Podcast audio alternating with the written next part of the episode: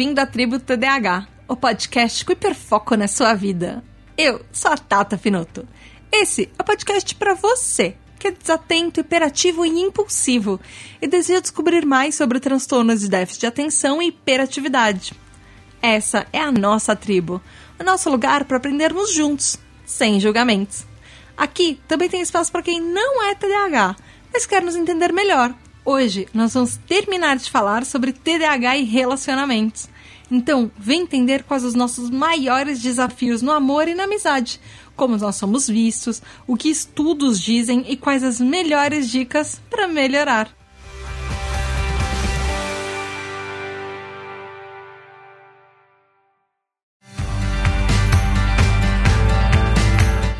Olá, tribo, tudo bem? Aqui é a Tata Finoto e chegou finalmente a terceira parte desse episódio. Parece que ele não acaba nunca. Desculpem, mas eu tinha prometido para vocês, eu falei, tem muito, muito, muito material falando de relacionamentos, falando sobre amizade, falando sobre amor romântico, os nossos crushes, falando sobre também relacionamentos com as nossas famílias e hoje a gente também vai falar sobre sexo. Uh! Então, eu espero que vocês gostem dessa terceira e última parte do episódio. Só que antes eu tenho alguns recadinhos para passar. Por favor, fiquem ligados nos recadinhos e daqui a pouco a gente vai ter o episódio. O primeiro, eu quero agradecer de coração a cada um de vocês que ouve o podcast, que já indicou o podcast para um amigo. Você que é TDAH, você que não é TDAH, mas está aqui porque você é professor, você é profissional de saúde, você é pai, mãe, irmão, tio, primo de algum TDAH, é, você que está num relacionamento com um TDAH, tem várias pessoas assim na nossa tribo. Eu quero agradecer a cada um de vocês que está ouvindo esse podcast porque a gente passou 20 25 mil downloads.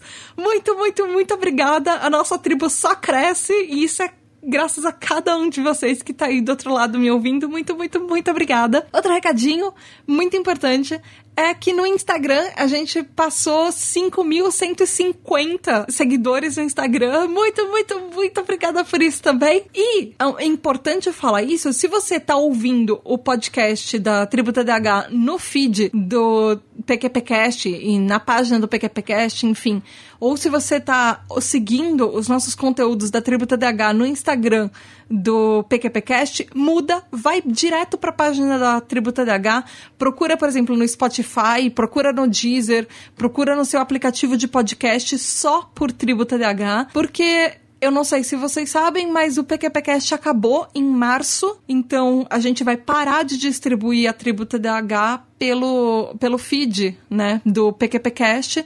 Então, a Tribo TDH vai continuar, mas daqui a algum tempo ela vai parar de existir no, nas páginas, nos feeds e nos canais do PQPcast. Então, se você ainda está ouvindo a, a Tributa DH no, e acompanhando os conteúdos no PQPcast, para e vai assinar só Tributa DH. Estamos no Deezer, no Spotify, no Google Podcast, a gente tá no Pocket Cast, a gente tá acho que praticamente em todos os, os lugares que dão para ouvir uh, podcasts. E no, no Instagram e no Twitter nós somos tributadh. Muda sempre pra lá, por favor.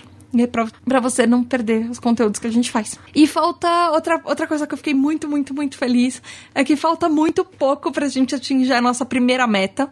A Tribo TDH tem um sistema de padrinhos mensais que são os nossos TDAH Hypers, os nossos assinantes, e graças a eles a gente tá muito perto de atingir a primeira meta. A primeira meta pra gente significa que a tribo TDAH finalmente vai conseguir se pagar. Durante um ano e meio, até agora, eu tô investindo dinheiro do meu bolso na tribo. Ela, a tribo TDH tem vários custos, tem custo de edição, tem custo do site, é, tem vários custos que eu invisto pra tribo TDH poder crescer e pro podcast poder acontecer. Eu ainda não consigo que ela se pague sozinha. E a tribo TDAH precisa se pagar, porque eu não consigo ficar pagando ela sozinha do meu bolso. Toda, agora, com, quase completando dois anos. E eu preciso muito da ajuda de vocês para isso, para que a tribo cresça. A partir de três reais, um cafezinho por mês, você já pode ajudar. Se você, por exemplo, quiser entrar no grupo do WhatsApp, com 10 reais por mês você já consegue entrar num grupo do WhatsApp exclusivo e ter um monte de benefício e vantagem para estar tá perto da gente, para conhecer coisas que as outras pessoas pessoas não conhecem. Por favor, por favor, eu preciso muito da sua ajuda para a tribo continuar. E quando a gente atingir essa meta, tem outras metas que eu quero chegar, que são lives periódicas e responder perguntas de ouvintes. E também tem várias, várias, várias outras coisas. Por exemplo, programas que eu vou chamar especialistas em diferentes áreas para chamar para eles participarem. Vários programas especiais e conteúdos muito mais difíceis que eu quero fazer e que depende de vocês. Porque eu quero que essa tribo cresça. Que eu quero mostrar nossa força TDAH e abraçar o quanto mais gente eu conseguir com a nossa tribo, trazer todos os TDAHzinhos pra cá, para nossa comunidade de acolhimento. E se você quiser ser um TDAH Hyper, você vai poder fazer parte desse grupo de WhatsApp exclusivo que eu falei. A gente lá tem encontros virtuais quinzenais, a gente faz jogos virtuais, a gente conversa, a gente se apoia. Tem vários mini episódios em áudio que eu gravo lá só pro pessoal exclusivo, que às vezes eles mandam uma pergunta e a gente responde.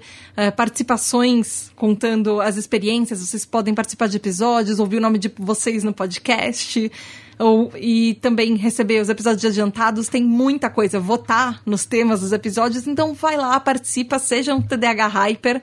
apoia.se barra tributadh ou picpay.me barra TDH. E nesse episódio tem um aniversário que é uma das mais novas TDH Hypers, é a Mari Mendes, que ela faz aniversário agora dia 28 de julho. Parabéns, Mari! Muitas, muitas, muitas felicidades para você. E beijo especial para o seu aniversário.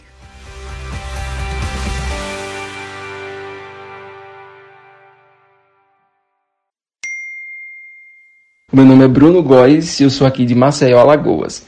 Eu sou casado com uma TDAH. Uma característica muito positiva de pessoas com TDAH é que elas são muito sinceras, muito transparentes. E isso é muito positivo para qualquer tipo de relacionamento.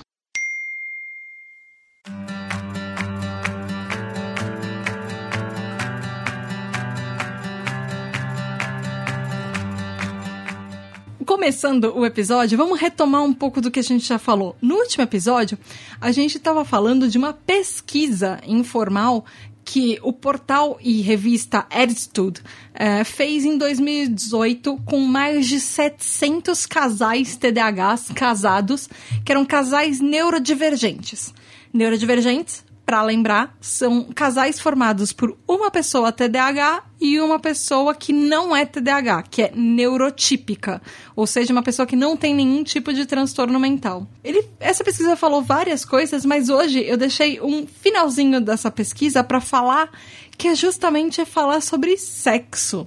Hoje eu quero começar esse episódio falando sobre como é a vida sexual dos TDAHs. Nessa pesquisa da Attitude, ela mostrou que 42% dos adultos TDAHs uh, a gente sente que o nosso TDAH interfere na nossa vida sexual.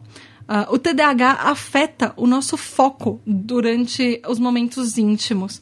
E, e os nossos parceiros muitas vezes dizem que porque a gente tem horários para dormir que às vezes são muito diferentes dos nossos parceiros que não são TDAHs, nossos parceiros neurotípicos, isso também afeta na quantidade de sexo que a gente tem, de quantas vezes a gente tem um relacionamento íntimo nesse nível. Porque muitas vezes a gente vai dormir muito de madrugada e, e eles dormem muito mais cedo. E aí às vezes não tem tempo para fazer alguma coisa ou quando a gente vai dormir, a gente já está muito cansado. Uh, muitas vezes, outra reclamação é que a nossa cabeça perde o, o, foco, que a gente começa a pensar em outras coisas durante o sexo. E é uma coisa que pode acontecer. Você está lá fazendo sexo, de repente você lembrou que tinha roupa na máquina que você tava lá há três dias, você esqueceu de colocar a roupa para secar. E a roupa continuou na máquina. E você tava lá fazendo uma outra atividade. Enfim, na sua cabeça perdeu o foco. Às vezes é difícil, justamente, manter essa concentração por tempo suficiente, mesmo que o sexo seja uma atividade prazerosa. Independente se você tá super curtindo ou não, a sua cabeça tem TDAH, tem um uma tendência muito grande de pensar em outras coisas ao mesmo tempo. Outra coisa que essa pesquisa da Attitude falou também foi que é, eles encontraram que há medicações, diferentes tipos de medicação para TDAH também podem ter um efeito na vida do TDAH, principalmente no sexo, principalmente na parte da intimidade. Algumas medicações, elas são conhecidas para diminuir o nível de libido no nosso organismo e outras, hum, outras medicações elas começam a perder o efeito nas na parte mais do come no fim da tarde no começo da noite. E isso faz com que os nossos pensamentos comecem a ficar para tudo quanto é lado, sem esse efeito do, do medicamento para nos ajudar. Por outro lado, algumas medicações que são medicações estimulantes, às vezes quando elas começam a passar o efeito delas, as, muitas vezes TDAHs se sentem mais irritados, irritadiços e nervosos quando esse efeito do medicamento começa a passar. Quando você tá irritado, muitas vezes você não quer nem que encostem, nem que toquem, nem que falem com você. E isso pode, obviamente, ter um efeito na vida sexual de um casal. Quando você sente que é difícil você apimentar um pouco as coisas quando a, a outra pessoa tá meio brava e rabugenta no canto dela ou quando o medicamento afeta sua libido. Uh, independente desse dessa pesquisa, eu também tinha encontrado um outro material uh, em alguns outros sites. Todas vocês sabem, vocês são nossos ouvintes há algum tempo, vocês sabem que todas as pesquisas e estudos que eu encontro estão todos nos links do episódio. Então, qualquer coisa que vocês quiserem ler que eu tenha falado em qualquer um desses três episódios, eles estão nas nossas referências. É, eu achei um outro material que fala sobre a vida sexual de TDAH. Fala que o sexo não é diferente de outras atividades presentes de é, que são desafiadoras na nossa vida com TDAH. Porque, como essa pesquisa da Attitude comprovou, uh, outros materiais também falam que a gente tem uma falta de concentração durante o sexo. E muitas vezes pode acontecer que a gente perde interesse no que a gente está fazendo quando a gente fica meio distraído. Uh, o que é uma coisa meio óbvia. Muitas vezes uh, a, a, parte mais prazerosa do sexo exige um pouco de concentração, de estar tá naquele momento sentindo, sentindo presente no que está acontecendo ali. E se a sua mente começa a ir para outros lugares, você perde o foco e a concentração e você não chega no objetivo do, da parte da intimidade do sexo. Você pode aproveitar a jornada, mas você não vai chegar naquele fim que vai ser a coisa mais legal.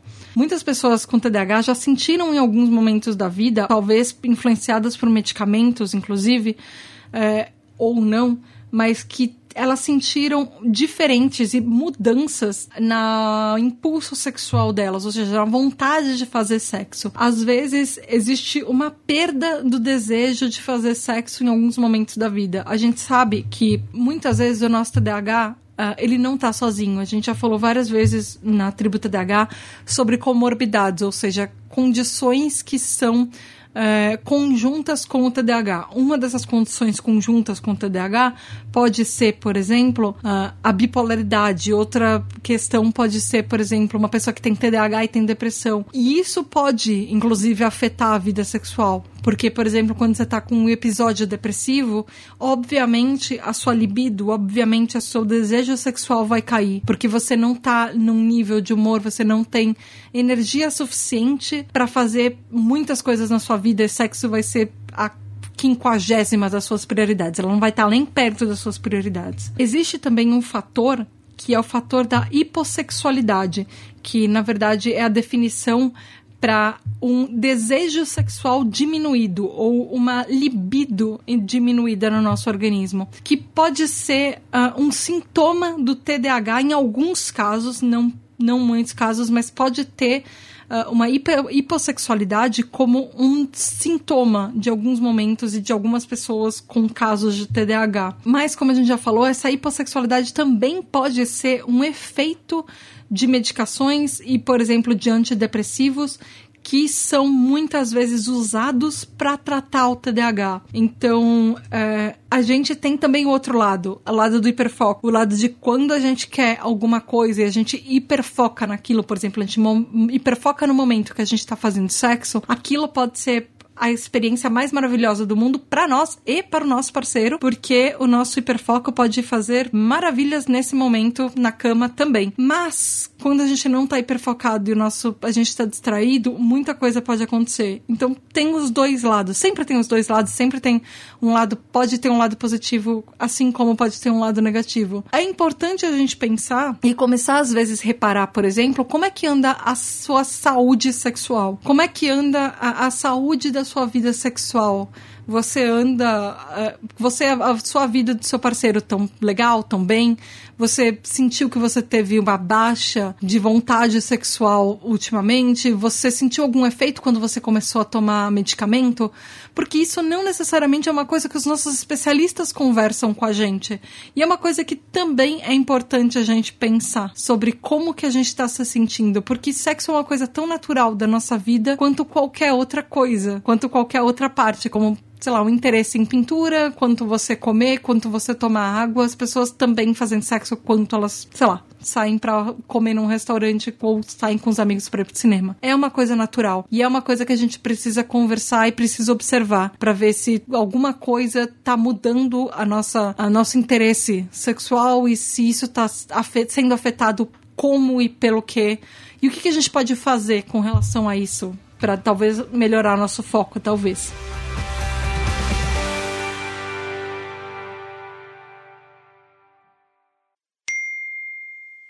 Oi, meu nome é Anne, eu sou do Rio de Janeiro. Fábio é meu marido e ele é especial, né? Ah, por muitos motivos. Mas, mesmo tendo muitas características do TDAH, eu vou citar apenas uma consequência delas, que é a persistência. Por ele sempre ter sentido que era capaz de fazer mais, ele não desiste fácil. E ainda é uma grande influência para mim. Graças a isso, ele tem um bom emprego e não me deixa desistir de estudar para cursar medicina.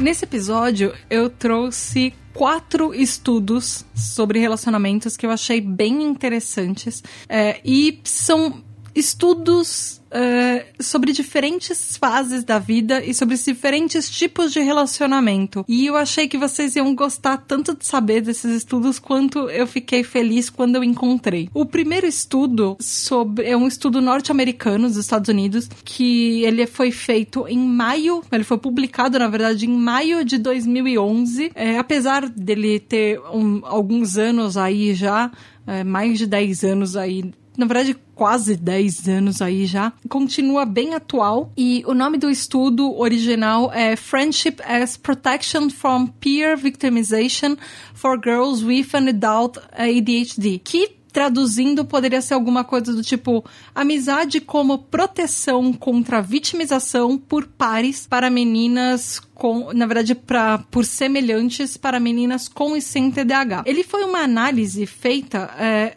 provavelmente vocês em algum, você ouvinte em algum, algum momento da vida, você já viu aqueles filmes que falam sobre acampamentos de verão norte-americanos.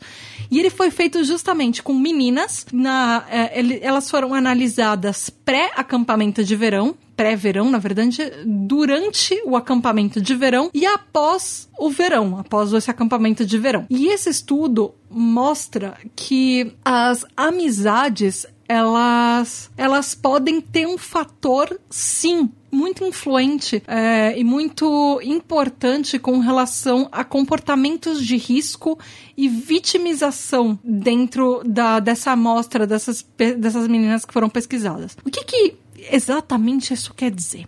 Isso quer dizer que se uma pessoa, se uma garota nesse estudo, por exemplo, tinha pelo menos um amigo, ela reduzia significativamente a probabilidade dela ter algum tipo de comportamento de risco ou ela ser vítima de ataques e de bullying das amigas ou das outras pessoas dentro desse acampamento de verão. Eu achei muito interessante por que eles fizeram estudo nos acampamentos de verão, porque acampamento de verão é meio que todos os comportamentos que tem dentro de uma escola, só que você tá 24 horas por dia preso com as mesmas crianças. Aqui no Brasil existem alguns acampamentos de verão, alguns deles é, têm é, um mês de duração, outros deles têm uma semana. Eu, quando era criança, eu fui para acampamentos de verão e era impressionante. Eu, eu já fui para acampamentos de uma semana. Quando era criança, era impressionante que naquele espaço de uma semana, às vezes parecia que passava um mês que você estava preso com aquelas mesmas pessoas. E se era legal, era muito legal, mas se você tinha um problema, parece que tudo aquilo era exponencialmente ruim. Parece que saía de proporção, porque você tá ali 24 horas por dia com aquelas mesmas pessoas, com aquelas mesmas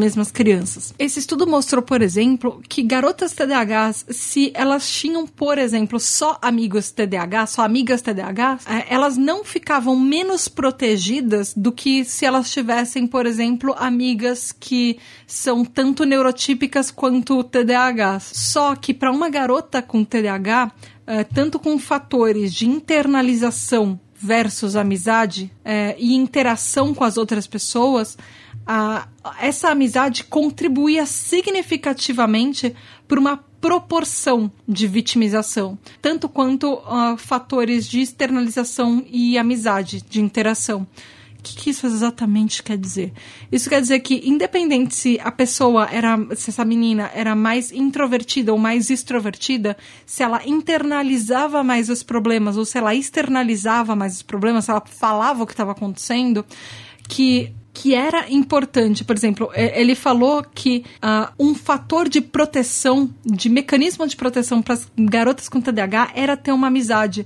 Porque se ela tivesse pelo menos uma amiga, ela se tornava menos vítima do grupo. Ela tinha menos comportamentos de risco de talvez fazer coisas que as outras pessoas estavam forçando ela a fazer que não eram legais para ela. Então isso mostra o quanto uma amizade para pessoas TDAHs é importante, é, porque a gente é muito vitimizado, a gente sofre muito bullying, como eu já tinha falado em outro, nos outros episódios desse mês.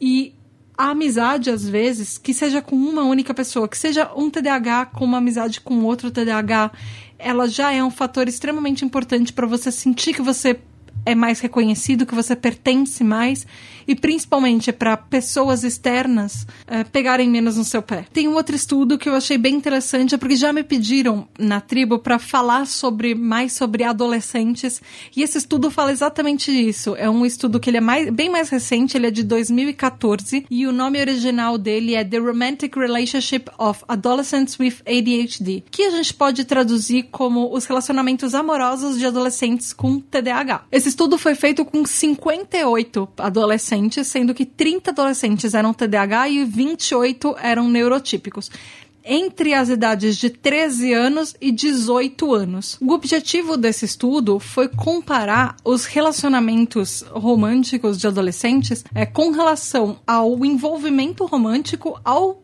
conteúdo desse relacionamento e à qualidade desse relacionamento. Então, os adolescentes com TDAH, é, eles mostraram que eles têm significativamente mais parceiros românticos do, comparado com pessoas neurotípicas. Tem um, dado que ele é bem interessante, que ele fala que mulheres TDAHs, adolescentes mulheres TDAHs, uh, têm período muito mais curto de relacionamento, ou seja, a gente tem muito mais relacionamentos com outras pessoas em um curto período de tempo, ou seja, os nossos relacionamentos, principalmente na adolescência, não duram muito. O que volta aquele episódio anterior que eu falei, que às vezes a gente tem relacionamentos de dois, três meses, uma semana, e aí o relacionamento acabou. E é interessante porque esse estudo comprova isso. E, em compensação, os garotos TDAHs, os homens adolescentes TDAHs, eles têm. Uh, eles mostram, esse estudo comprova que aproximadamente dois anos antes eles já estão fazendo sexo comparado com garotos neuro, adolescentes neurotípicos. Então, a, a intensidade dos nossos relacionamentos TDAHs ela é muito maior. Os meninos perdem a virgindade aproximadamente dois anos antes comparado a um adolescente neurotípico da mesma faixa etária. Os adolescentes com TDAH, independente de como eles se reconhecem, é, isso é interessante, esse estudo mostrou que a gente tem na adolescência duas vezes mais parceiros sexuais e e esse duas vezes mais parceiros sexuais, eles colocam até quatro ou mais, comparado aos adolescentes neurotípicos. Então, porque muitas vezes os nossos relacionamentos são muito mais curtos, a gente acaba trocando, às vezes, com as pessoas com quem a gente se relaciona com uma frequência muito maior.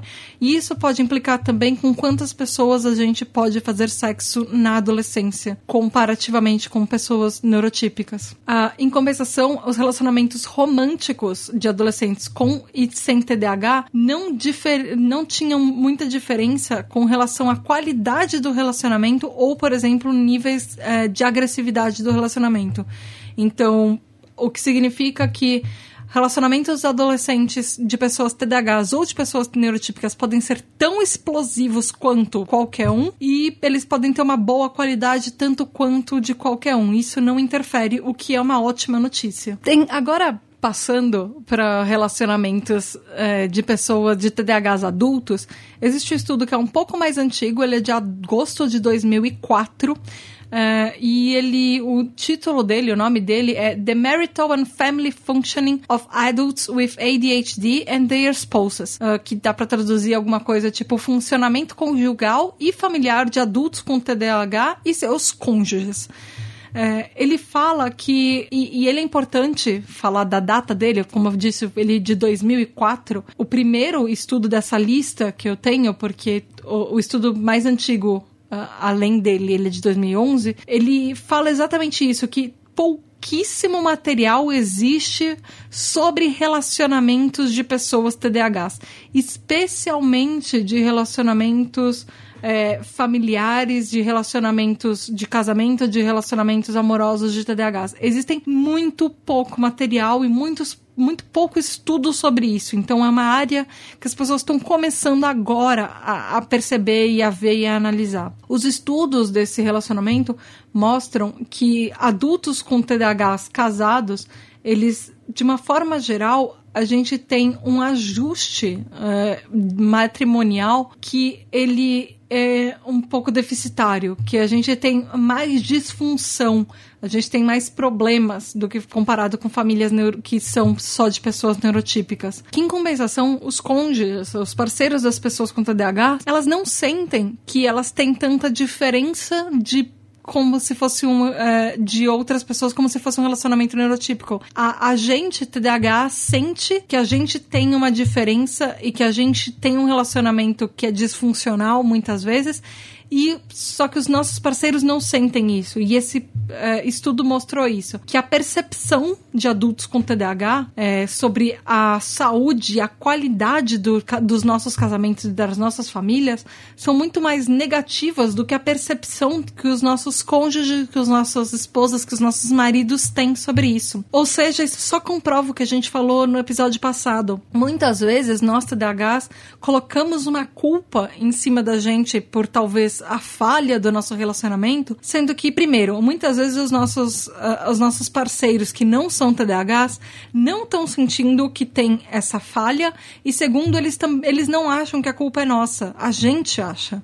Então, isso é uma coisa importante para a gente perceber como esse estudo avalia isso, como a gente internaliza já que a gente tem a culpa de uma coisa que às vezes a culpa não existe e às vezes a culpa não é nossa. É, eu achei importante trazer esse estudo por isso, apesar da data dele, mas eu acho importante, inclusive, a data dele para mostrar como é recente o começo dos estudos sobre relacionamentos e TDAHs.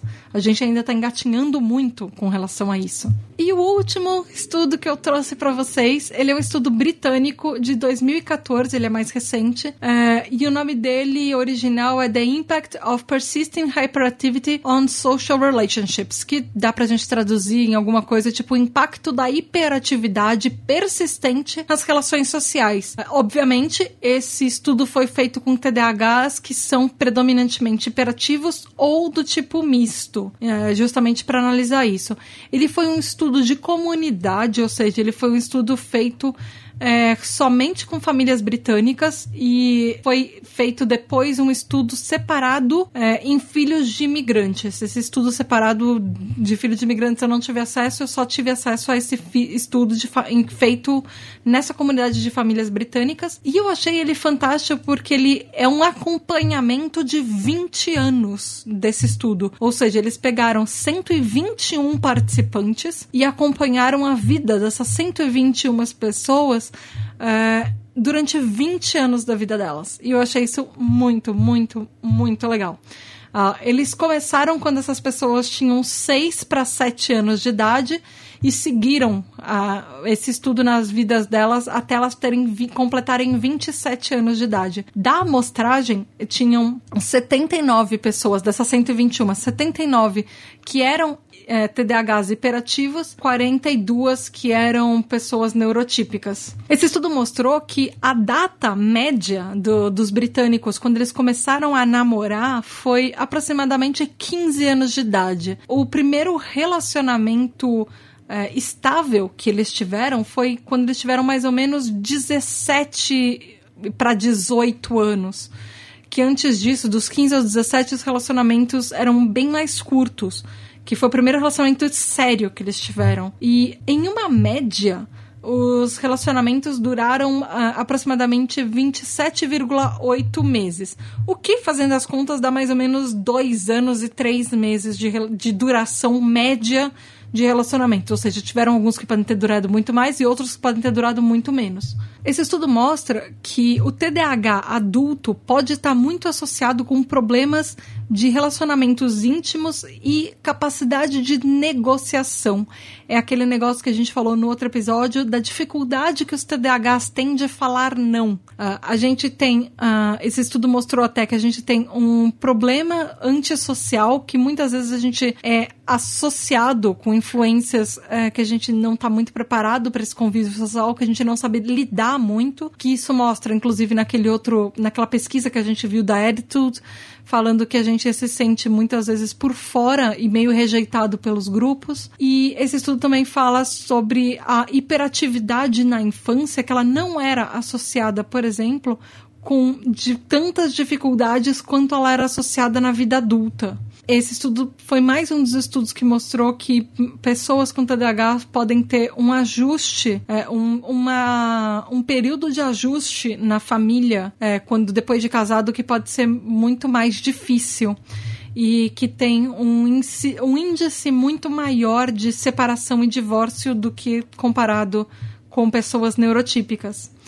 A maioria desse estudo, 81,2%, compensação é um número muito bom porque esses 81,2% falam que a, as famílias dão suporte e apoio emocional. E um terço dessas pessoas é, tiveram algo, tiveram esse suporte tanto dos pais quanto dos irmãos. E já 28,1% receberam esse apoio é, das irmãs, das mães, na verdade, e dos irmãos. É, não de ambos, é, as, não de ambas as figuras parentais, como esse um terço recebeu. E o resto dessa pesquisa, desse um, 81,2%, mostra que, as, que às vezes eles receberam, essas pessoas receberam so, esse apoio, esse suporte só da mãe e não receberam a, apoio muitas vezes de mais ninguém na família. O que é um caso que a gente percebe muito, uh, apesar dele ser estudo britânico, ele, a gente percebe isso muito em comportamentos em diversas partes do mundo, principalmente no Brasil.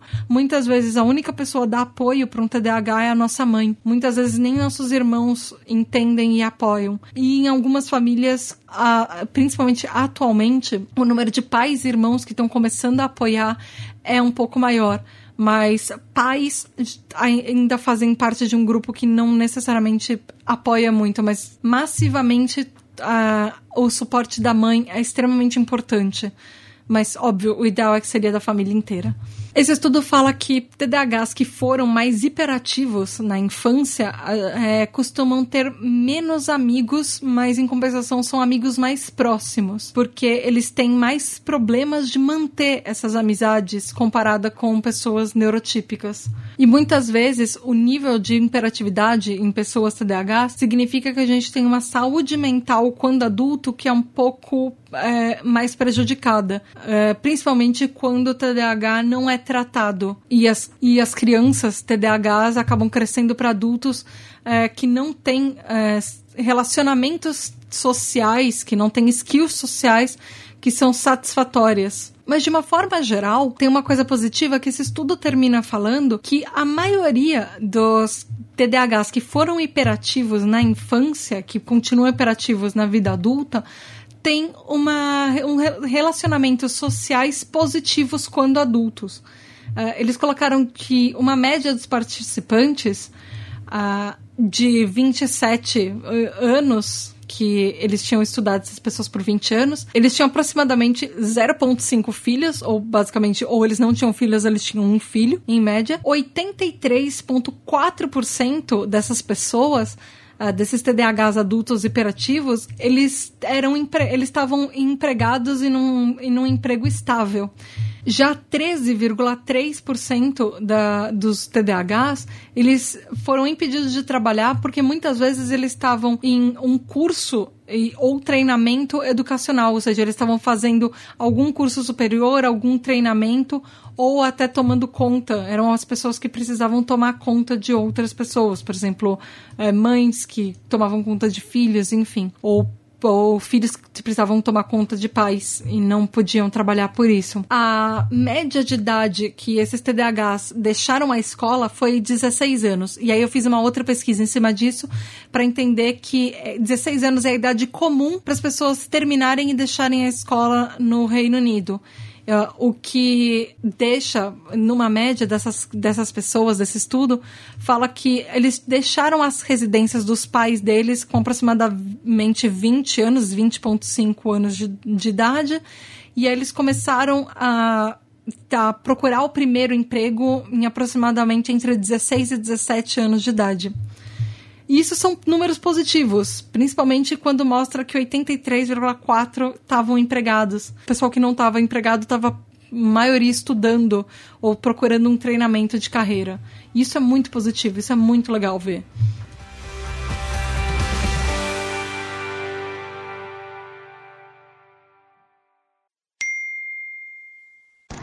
Oi, eu sou Marcelo, tá, de Palhoça, Santa Catarina. Eu sou marido da Laura Frécia. E o TDAH faz a minha mulher especial porque ela é muito inteligente e ela tem um senso de organização para certas situações muito perfeito. Por exemplo, ela é a melhor organizadora de férias que eu já conheci na minha vida. Ela organiza muito bem as viagens, tá? muito bem as contas da casa.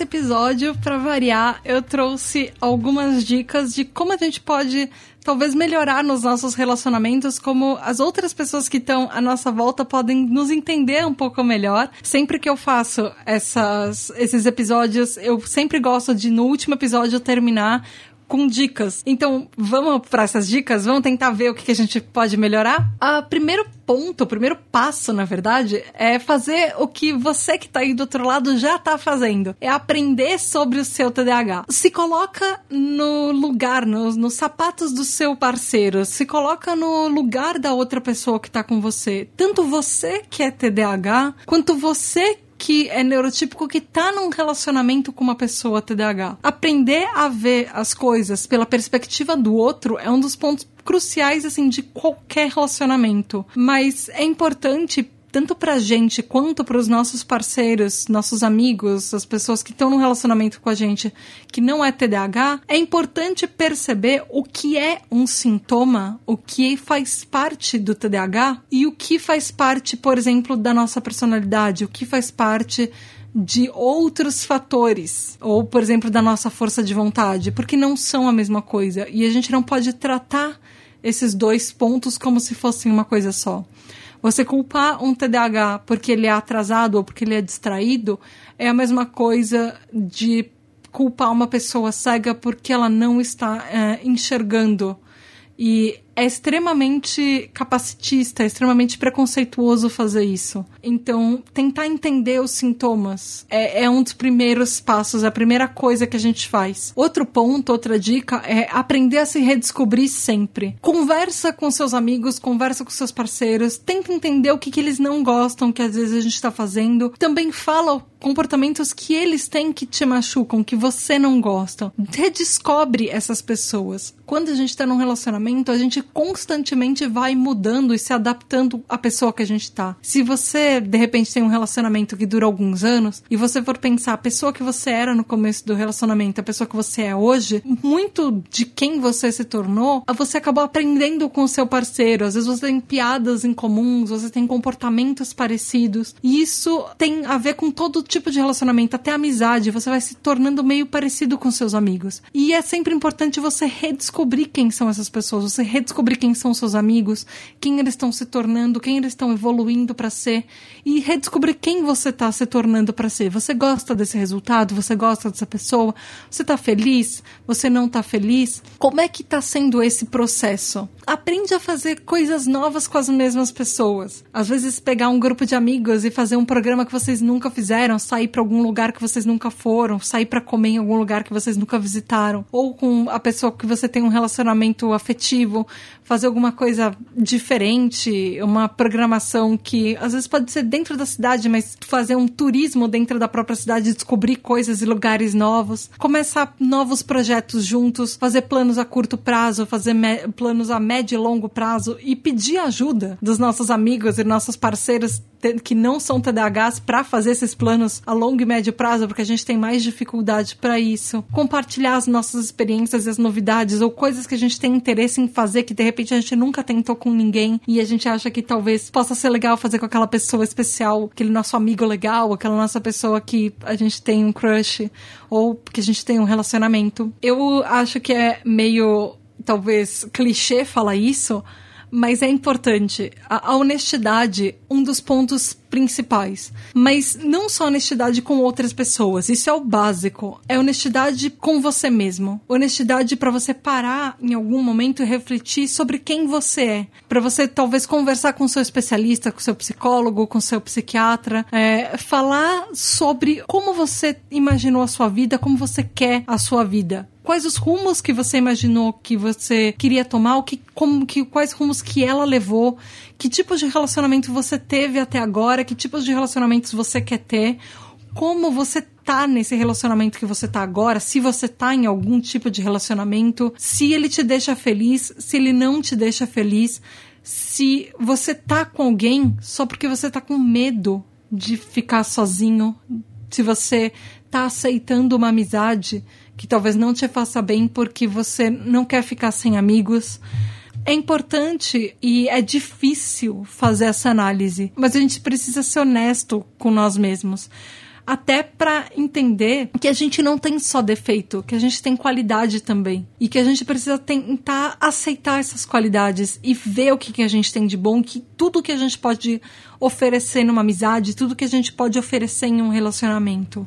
E não aceitar qualquer coisa, não aceitar qualquer pessoa só pra não se sentir sozinha, só porque a gente tá carente. Porque é muito mais problemático aceitar alguém só pra não ficar sozinho. E eu não tô falando isso da boca para fora. Eu fiquei, quando eu tava fazendo a minha pós em semiótica psicanalítica, eu tive um momento na, em uma aula que a gente estava falando sobre é, relacionamentos de uma maneira geral, mas as visões que a gente tem e de como relacionamentos que a gente busca parecem ou com pontos positivos ou com pontos negativos dos nossos do nosso pai e da nossa mãe. Eu percebi que eu tinha muitos relacionamentos que não eram saudáveis para mim. E eu tinha uma série de relacionamentos muito curtos que me fizeram muito mal. Então eu fiquei muitos anos sozinha tentando me entender e tentando mudar. Até que depois disso eu tive um relacionamento que era o relacionamento que eu queria. Às vezes a pessoa entra na sua vida e você pode achar que ela não é a pessoa que você tá buscando, mas eu, por exemplo, no meu relacionamento, uh, o Andrei entrou e eu não achei talvez que ele fosse a pessoa que eu tava buscando, mas no fim, para mim ele é a pessoa perfeita, porque ele foi eu acho que um dos meus únicos relacionamentos saudáveis muitos anos. Ele foi e ele é, na verdade, a gente agora acabou, a gente começou a morar junto depois de quatro anos e meio de relacionamento. A gente tá morando junto, a gente tem a nossa casa agora. A gente se entende e de tempos em tempos é importante a gente parar e fazer essa análise, ser honesto com você mesmo e entender quem você é e onde você quer chegar. Eu sei que a gente é TDAH, que muitas vezes a gente é muito impulsivo e que muitas vezes a gente acabou de conhecer uma pessoa ou como teve o primeiro encontro, sei lá, e já tá imaginando como seria casar com essa pessoa.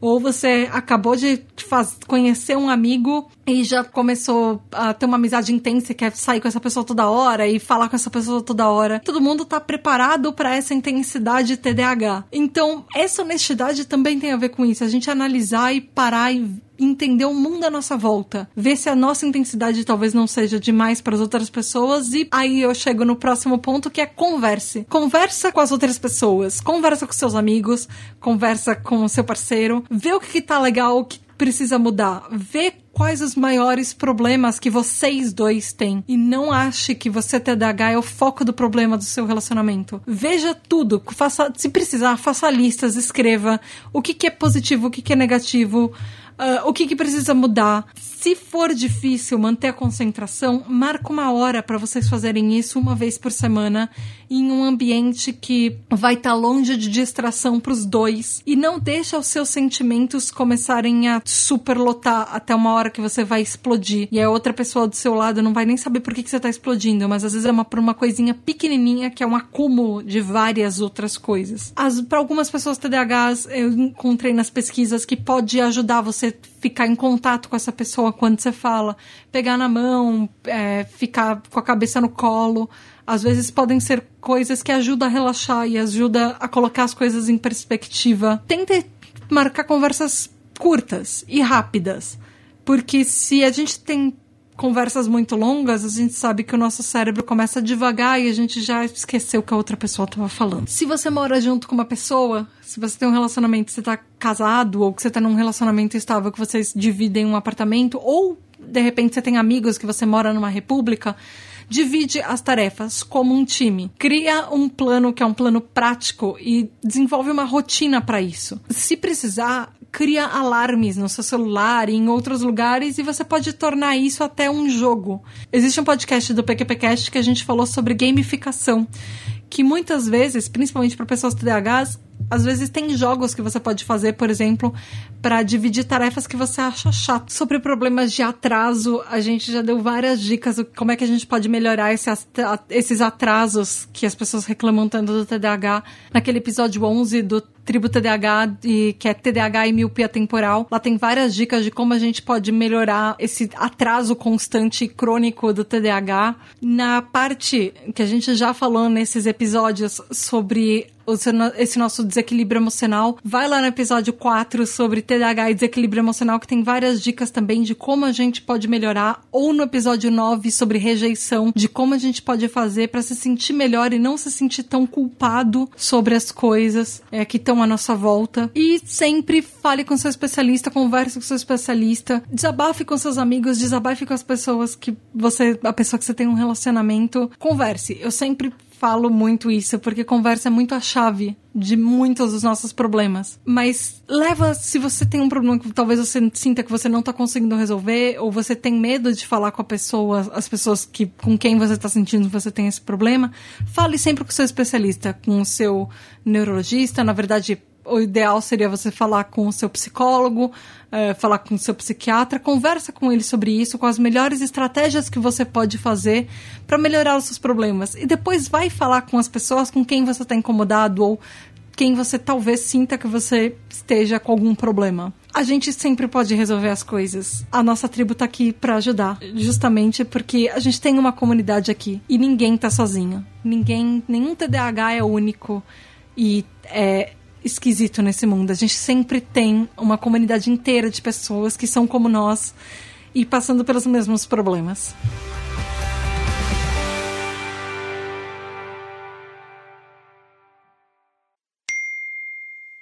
E aí, pessoal da tribo, tudo bem? Aqui quem fala é o Andrei Matos, eu sou editor do podcast, né, e também namorado da Tá.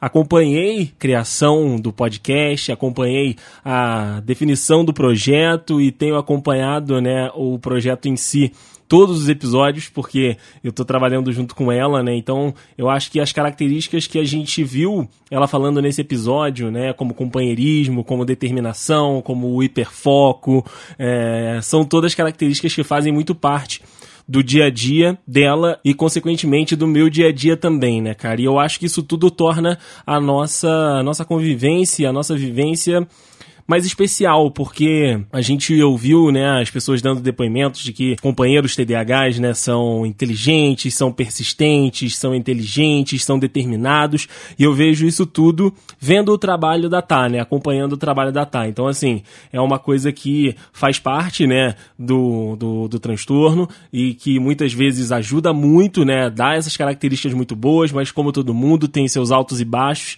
e eu faço o que eu posso para poder ajudar, para poder amenizar. Mas o que eu acho que é a, a, a maior característica né, do, do TDAH e que ajuda no nosso relacionamento talvez seja a entrega, cara. A Thaís é uma pessoa que se entrega de corpo e alma pros projetos, ela se entrega de corpo e alma pro que ela tá sentindo, pro que ela tá pensando, e é um negócio que eu acho fantástico, sabe? A Natália falou que ela é uma pessoa que se empolga e que vai, assim, com algumas ideias que às vezes parecem malucas, e ela abraça aquilo e vai. Então, a entrega que ela tem pro nosso relacionamento, a entrega que ela tem muitas vezes para mim, é uma coisa que me deixa muito feliz. Então, assim, eu amo demais essa menina e isso tudo faz parte dela, né? Então, é coisa que, que faz ela ser quem eu amo. E eu amo demais essa menina. Então, beijo, amor. Não deixei ela ouvir antes, ela tá ouvindo agora só no episódio.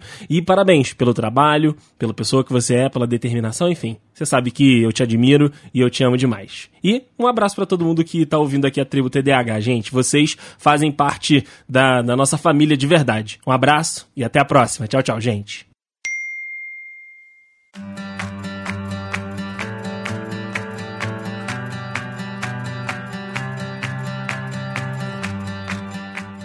Bom, gente, foi isso por hoje. O último episódio desse mês. Nós tivemos três episódios desse mês. É muita coisa. Eu espero que vocês tenham gostado. Por favor, me mandem mensagens. Falem comigo lá no Twitter ou no Instagram. É só seguir no arroba tributadh. Muito, muito, muito obrigada por ouvirem esses episódios.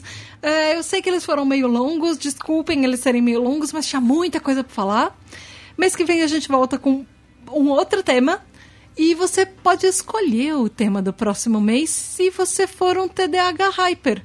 Você, além disso, tem direito a um grupo exclusivo do WhatsApp, encontros virtuais que a gente faz no Hangouts a cada 15 dias. Às vezes a gente joga stop, às vezes a gente joga imagem e ação, a gente. Uh, algum dia a gente vai fazer mímica, certeza. Mas a gente às vezes só senta para conversar e desabafar. E tem mini episódios que eu mando em áudio lá para eles, porque às vezes alguém manda uma dúvida ou tá precisando de apoio.